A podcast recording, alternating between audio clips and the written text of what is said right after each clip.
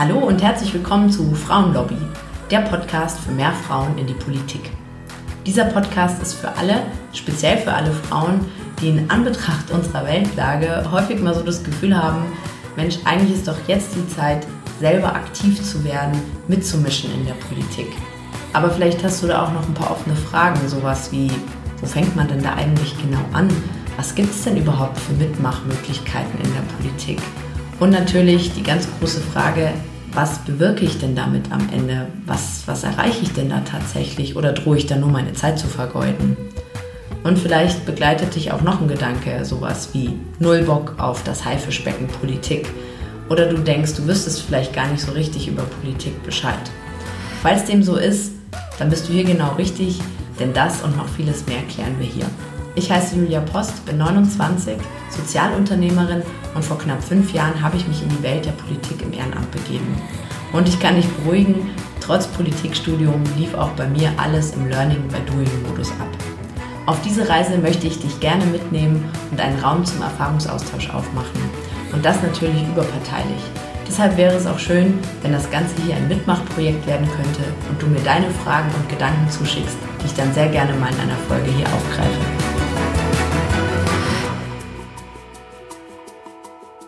So, so krass, wie die Zeit vergeht. Vor exakt drei Monaten wurde ich als Stadträtin der Landeshauptstadt München vereidigt. Die Zeit ist echt äh, an mir vorbeigeflogen, so fühlt sich's an. Und ich dachte mir, zum Start in die Sommerpause nehme ich das heute mal zum Anlass und ähm, berichte so ein bisschen von meiner Arbeit. Ähm, es sind auch einige Fragen immer wieder bei mir eingetrudelt, die ich in diesem Zuge gerne beantworten möchte. Und ähm, ich würde auch gerne so drei Learnings an euch weitergeben, was ich aus der Zeit so also mitgenommen habe, was mir aufgefallen ist. Und ich könnte mir, wenn ihr auch Lust dazu habt, gut vorstellen, dass ich daraus ein regelmäßiges oder unregelmäßiges Format äh, mache, eine kleine Miniserie, wo ich vielleicht quartalsweise oder halbjährlich äh, da auch gerne aktuell weiter berichte und Erfahrungen teile. Erstmal zu ein paar Fragen, die mich erreicht haben. Ich glaube, die häufigste Frage, die mir gestellt wurde, ist, ob man als Stadtrat oder Stadträtin in München, ob das eigentlich ein Haupt- oder ein Ehrenamt ist. Und die Antwort auf diese Frage, die ist nicht so ganz leicht zu beantworten, denn in der Tat ähm, ist die Bezeichnung ehrenamtliche Stadträtin, aber ich muss sagen, von dem Zeitaufwand geht das durchaus als äh, Hauptberuf durch. Ähm, wir kriegen eine Aufwandsentschädigung und ähm, je nach persönlicher Lebenskonstellation, also ob du angestellt bist oder eben selbstständig bist, kriegst du auch noch Sitzungsgelder. Ähm, genau, und dann ist es eben die Frage, wie du dir selber deine Zeit einteilst und der Arbeitgeber, die Arbeitgeberin muss dich freistellen für Sitzungen. Genau, und insofern würde ich sagen, ähm, kann man schon sagen, dass man das hauptberuflich macht, aber offiziell ist es ein Ehrenamt. Eine weitere Frage, die mich häufiger erreicht hat, war, ähm, ob ich ein eigenes Büro habe, wie ich arbeite. Ähm, also ein eigenes Büro im Rathaus habe ich nicht. Ähm, ich bin da auch eben vor allem zu Sitzungen, zu Fraktionssitzungen zum Beispiel, die haben wir immer montags.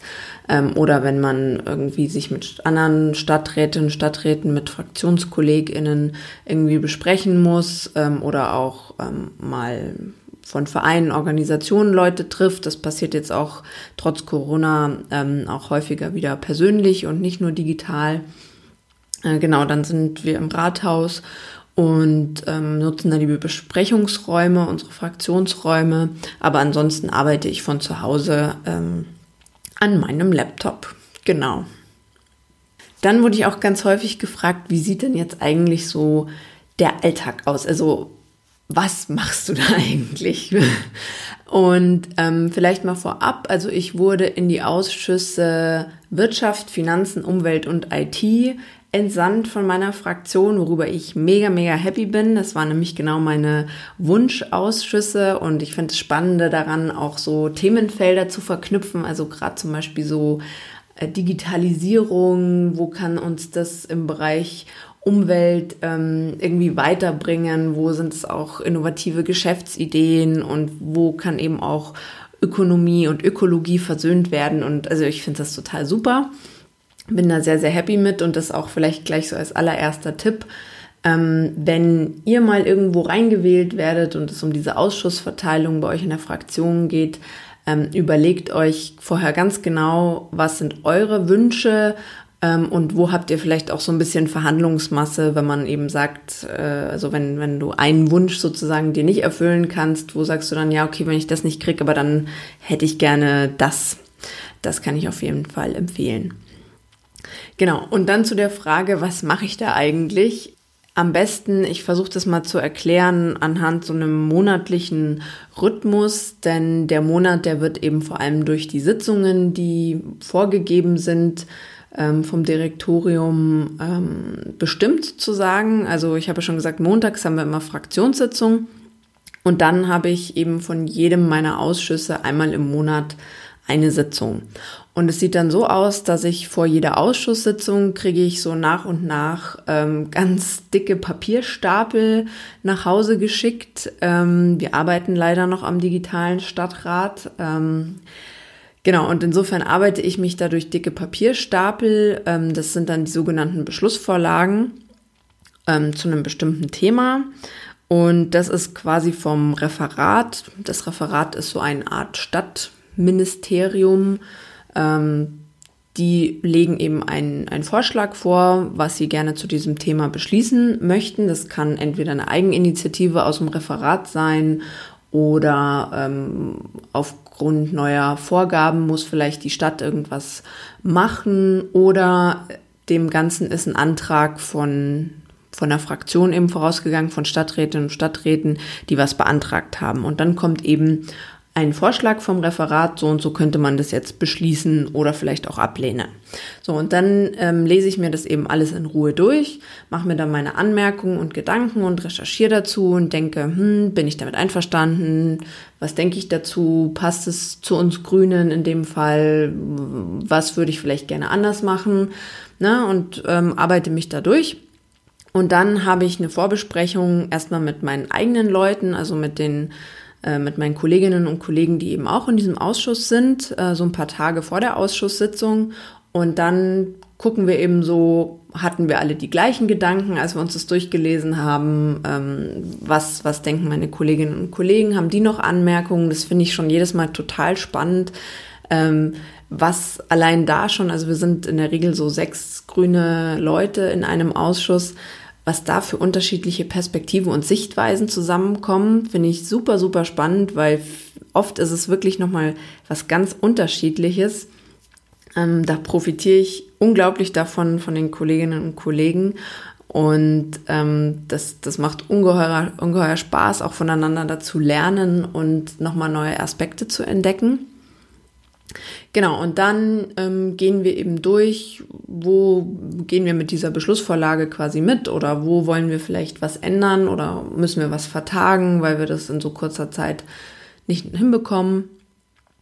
Genau, und dann ähm, müssen wir, weil wir erfreulicherweise ja ähm, hier in der Regierung sind in München, ähm, auch noch mit dem Koalitionspartner, mit der SPD-Volt-Fraktion uns absprechen, also mit denen Ausschussleuten, die eben auch in diesem Ausschuss sind von der Fraktion und müssen da eben auch sprechen, stellen wir den Änderungsantrag zusammen, geht es für euch in Ordnung, ähm, rufen wir diesen Punkt auf, ähm, wer redet dazu.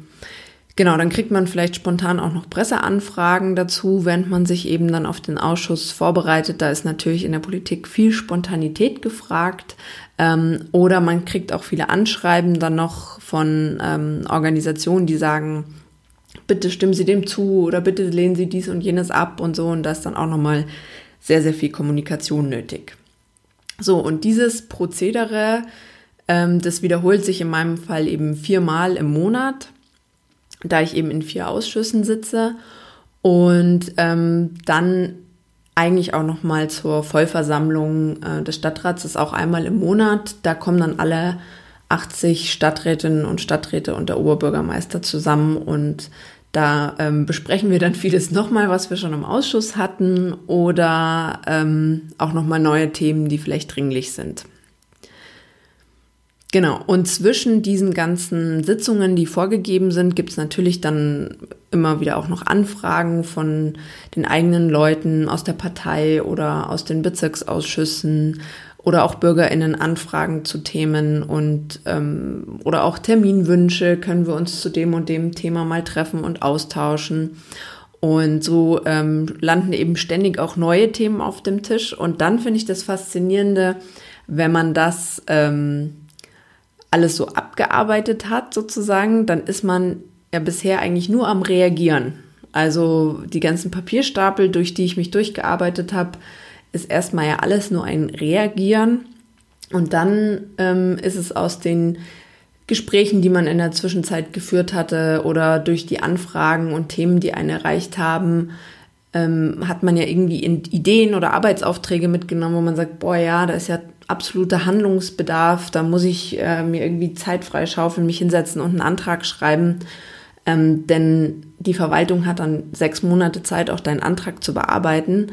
Ähm, es sei denn, du sagst, das ist ein Dringlichkeitsantrag und es wird auch so akzeptiert. Das ist ja dann das, wo du sagst, ähm, hier habe ich eigene Ideen und Anträge produziert, ähm, wo du dann eben auch agierst und ähm, aktiv und, und äh, Initiative ergreifst sozusagen. Und das ähm, ist echt eine Herausforderung, vor allem wenn man eben am Anfang noch so am Einarbeiten ist und äh, erstmal durchblicken muss, wie das hier alles so funktioniert. Genau, das zu meinem Alltag. Ich hoffe, ihr habt so ein kleines äh, Bild bekommen, wie es bei mir zurzeit so aussieht. Und jetzt komme ich aber mal zu meinen Learnings aus der Zeit.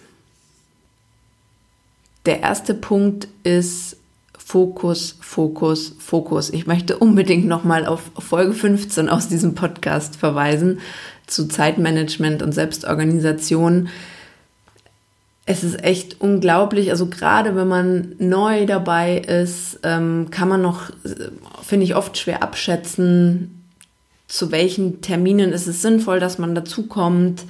Ähm, wo, wo wird man wirklich gebraucht? Macht es Sinn, dass drei Leute aus dem selben Ausschuss jetzt wirklich alle da dabei sind? Oder ähm, kann man sich da die Infos intern auch weiterleiten? Und ähm, ich finde es aber auch super, super spannend, vieles kennenzulernen. Also es ist von der Ferne auch oft schwer, das wirklich abzuschätzen. Oft merkt man eben erst, ob es gut war, dass man dabei war oder nicht, wenn man eben in dem Termin drin sitzt oder ähm, irgendwo mit dabei ist. Aber ich finde es sehr, sehr wichtig, dass man schnell da ein Gespür für entwickelt und sich das sehr bewusst macht und eben ganz bewusst seinen Fokus setzt. Vielleicht sogar am Anfang jetzt äh, noch stärker als später, wenn man eben die Abläufe besser kennt und, und da für sich auch eine Struktur gefunden hat. Denn ich habe festgestellt, jeder Termin zieht natürlich einen unglaublichen Rattenschwanz nach sich und es macht dich, gerade wenn du eben auch externe Akteure triffst, macht es dich auch immer zu einem Gesicht und zur Ansprechperson für ein Thema. Und da sollte man sich, glaube ich, gut überlegen, ob du das langfristig auch sein willst. Ist das wirklich dein Thema? Soll es dein Thema werden?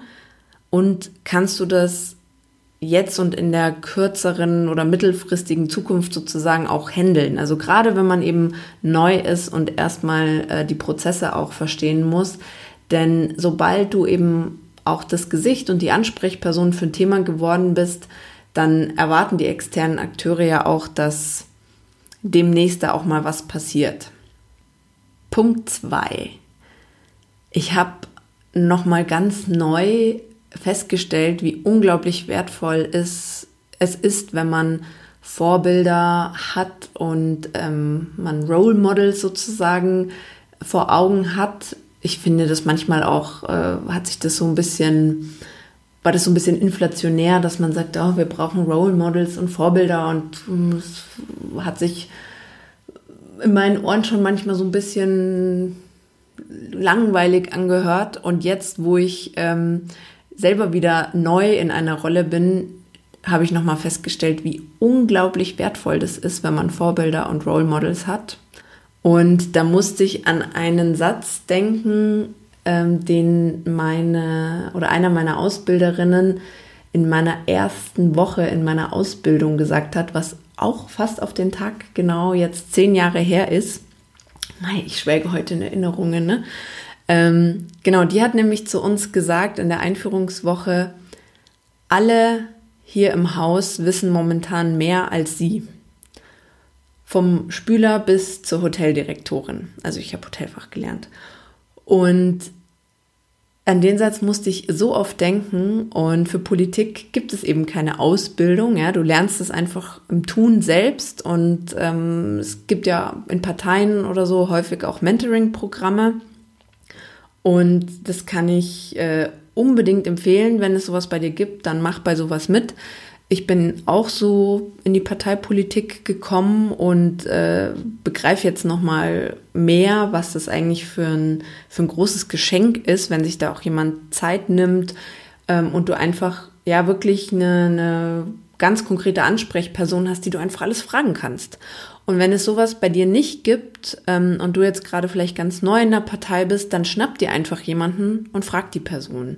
Also ich freue mich immer riesig, wenn ich was weitergeben kann und mich Leute ansprechen und um meine Einschätzung bitten oder wo ich einfach mal erzählen soll, wie das bei mir war. Und ich bin mir ganz, ganz sicher, dass es anderen Menschen ganz genauso geht. Und ehrlich gesagt auch völlig unabhängig davon, was die Person macht, frag die.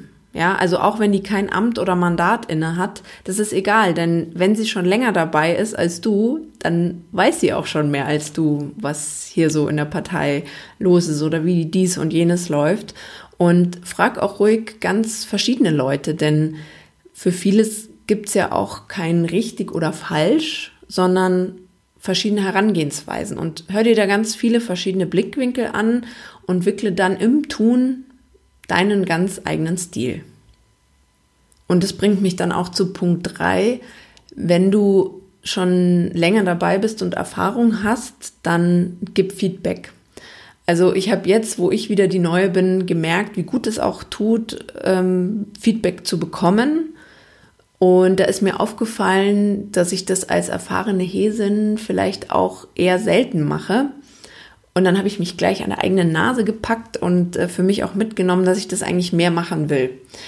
Ähm, es ist ja vielleicht, gerade wenn man nicht um Rat gefragt wurde oder um eine Einschätzung, dann ähm, ist es vielleicht auch immer ein bisschen schwieriges Thema, denn sobald man jemanden lobt oder so, dann stellt man sich auch irgendwie über die Person. Aber ich glaube, dass man da auch mit äh, einer netten Formulierung irgendwie, dass man sagt, hey, wow, deine Rede hat mir total gut gefallen oder ähm, also mit der berühmten Ich-Botschaft, dann kann man das ja irgendwie auch nett machen. Man muss ja nicht Leute immer gleich loben, aber einfach irgendwie so eine Rückmeldung geben auf so eine dezente Art im Sinne von, hey, das finde ich, ist richtig gut gelaufen und ähm, im Sinne von, das habe ich wahrgenommen und es hat mir gut gefallen. Das, ähm, glaube ich, dürfen wir ein bisschen mehr machen in der Politik, hatte ich den Eindruck. So, Dala, das war's ganz kurz und knackig von meiner Seite. Lass mir gern Feedback da, ob ich daraus ein unregelmäßig, regelmäßiges Format machen soll, damit ich da Bescheid weiß. Und bitte, bitte, bitte, falls du vor kurzem auch in ein Mandat gewählt wurdest, dann verrate mir doch, was du jetzt in den ersten Wochen und Monaten gelernt hast. Das würde mich nämlich auch sehr, sehr interessieren. Ich wünsche dir einen ganz wunderbaren Sommer. Macht's gut. Ganz lieben Dank fürs Zuhören und dein Interesse. Ich hoffe, dass du ganz viel für dich mitnehmen konntest. Sollte das der Fall sein, ich freue mich natürlich über gute Bewertungen und Weiterempfehlungen. Wäre doch schön, wenn noch mehr Menschen Partei ergreifen. Abonniere den Podcast doch auch am besten gleich, sodass du keine Folge mehr verpasst. In der Zwischenzeit kannst du mir natürlich auch gerne auf meinen Social Media Kanälen folgen, die ich dir in die Show Notes packe. Dann bist du live dabei bei meinen ehrenamtlichen Aktivitäten und allem, was mir dort so widerfährt. Schreib mir auch gerne Themen und Fragen, die dich interessieren. Ich greife gerne alles auf, was die Community so bewegt. Bis bald zur nächsten Folge.